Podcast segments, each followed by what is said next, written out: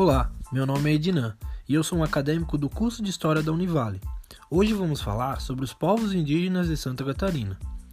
Os principais povos indígenas que habitavam e ainda habitam, embora em pequena parcela, o estado de Santa Catarina são os Guarani, os Caigangue e os Xocleng, além dos povos sambaquis, que habitavam a região litorânea.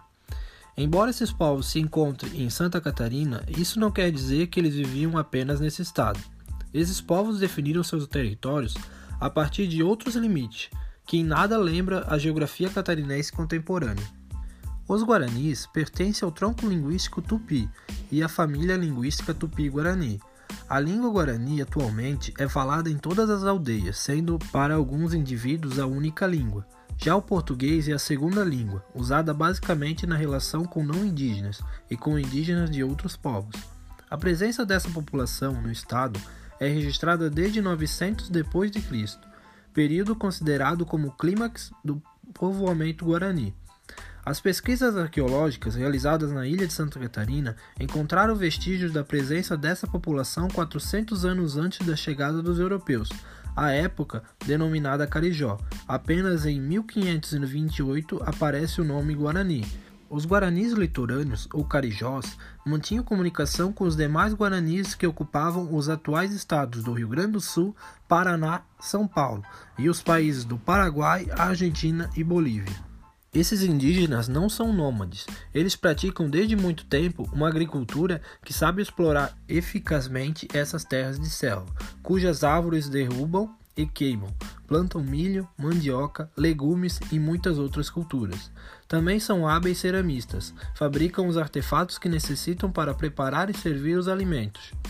Os nomes de locais catarinenses são a prova da forte influência exercida pe pelo Guarani, como por exemplo Itapiranga, Uruguai, Pepiriguaçu, Itaguaçu e até mesmo Itajaí. Foram disputados pelos escravocatas e jesuítas nos séculos 16 e 17 principalmente por causa das suas avançadas técnicas de plantio. Estimados em pelo menos 2 milhões de pessoas, essa população hoje foi praticamente extinta. Os caigangues, falantes da língua caigangue, pertencem à família G, do tronco linguístico macro-G. O nome caigangue foi empregado pela primeira vez no século XIX. Até esse momento eram conhecidos por diversos nomes, sendo os mais comuns coroados, guaianás e gualachos. Foram considerados também pelos portugueses como tapuia, nome genérico atribuído aos não-tupi. As evidências arqueológicas indicam que os Caigangue descendem de populações que ocuparam essa região por volta de 3 mil anos atrás. Segundo alguns historiadores, os Caigangue descendem dos Guaianás, que viviam na costa atlântica entre Angra dos Reis e Cananéia.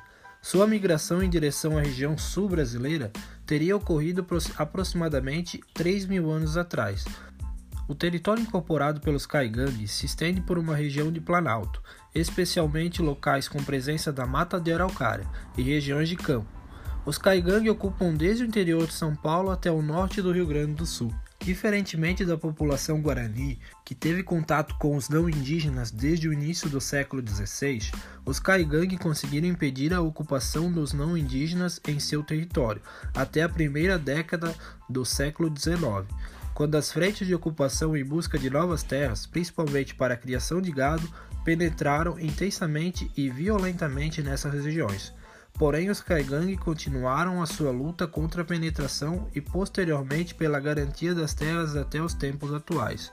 Os Caigangue possuem um apreço imensurável pelas matas, por estas desempenharem papel central na vida do povo, desde oferta de subsídios à dieta alimentar, a ser local onde habitam espíritos. O pinhão, fruto da araucária, convertia-se no principal alimento, associado às práticas de caça e coleta, tinham na agricultura uma importante fonte de complemento de alimentos. Porém, as matas não eram apenas reservadas de alimento, nelas estão as moradas dos espíritos dos mortos, que não são visíveis, mas podem levar a alma das pessoas para o mundo dos mortos. A sociedade e toda a natureza estão divididas em metades complementares, denominadas Camé e Cairu, irmãos mitológicos. As casas subterrâneas são atribuídas às populações G ou Caigangue, que ocupavam o Planalto antes da conquista e representavam uma invenção engenhosa do homem pré-histórico, contra as nevascas e os ventos gelados dos invernos rigorosos das grandes altitudes.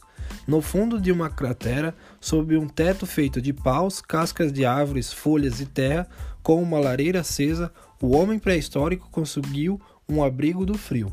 Os Xokleng, do tronco linguístico macro-G e família linguística G, são aparentes próximos dos Kaigang. Foram denominados botocudos, Ayekoma, Chocre, Xokleng, dentre outros. Foram tratados também de tapuia, e da mesma forma como os Kaigang, compunham a população não tupi da costa. O território histórico de grupo se estende desde Curitiba, no Paraná, a Porto Alegre, no Rio Grande do Sul. Para o povo que se adaptou a diversos relevos e sabia explorar os recursos oferecidos pela diversidade existente na floresta atlântica, como planalto, serras e litoral, a potencialidade de gêneros alimentícios era considerável. Desse modo, a agricultura era praticada em menor escala que pelos Guarani e Caigangue, em parte explicada pela maior oferta de produtos naturais. Essa população indígena era mais temida pelos estrangeiros em Santa Catarina. Eram povos mais violentos que seus vizinhos.